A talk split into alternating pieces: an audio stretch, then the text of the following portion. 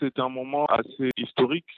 C'est le début d'un grand éclairage, le début de plusieurs choses. 60 ans après, Lumumba peut enfin reposer en paix et chez lui, la famille a, après euh, plusieurs années de combat, pu récupérer sa dépouille, donc les restes de son corps. Et euh, ce sont des moments remplis d'émotions pour la famille, mais ce sont des moments aussi historiques pour le peuple congolais, parce qu'enfin, euh, le tout premier Premier ministre qui incarne beaucoup de choses pour ce, ce pays aura une, sans pour autant vouloir vous offenser, mais il y a des questions qui se posent par rapport à, cette relique. Est-ce que euh, vous avez les sentiments que c'est vraiment authentifié, euh, c'est que le, Belge euh, remette à la famille? Vous savez, ces restes du corps ont été saisis par la justice. Donc, bien évidemment, le fait que ça ait été saisi par la justice belge il y a cela plusieurs années, cela a pu être prouvé que ce sont les restes du corps de Patrice Lumumba. Mais néanmoins, c'est une polémique dans laquelle nous ne voulons pas rentrer le plus important pour la famille et surtout pour le peuple congolais, c'est déjà de faire le deuil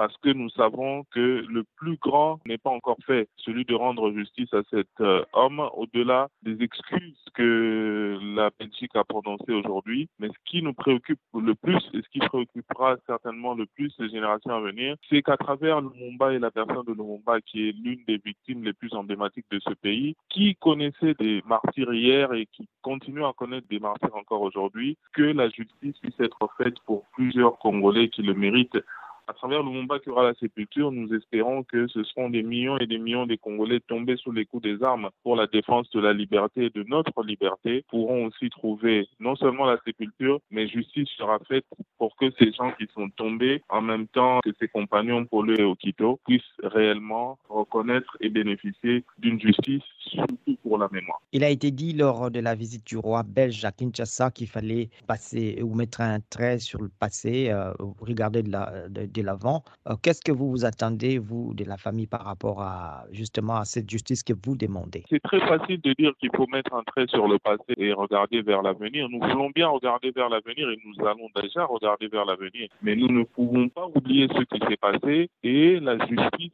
mérite d'être faite.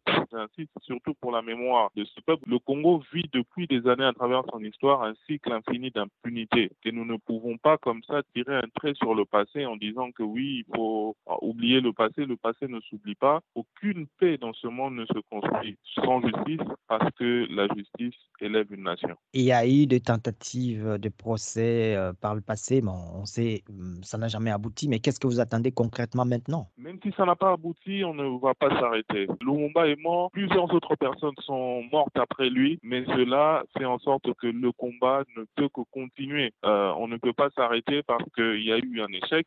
On ne peut pas se réfugier dans un certain fatalisme. Je crois qu'il y a lieu de continuer à espérer et continuer à se battre, même si c'est pas cette génération ou la génération d'après qui connaîtra cette justice, mais je pense qu'elle mérite d'être demandée et je crois qu'elle finira par être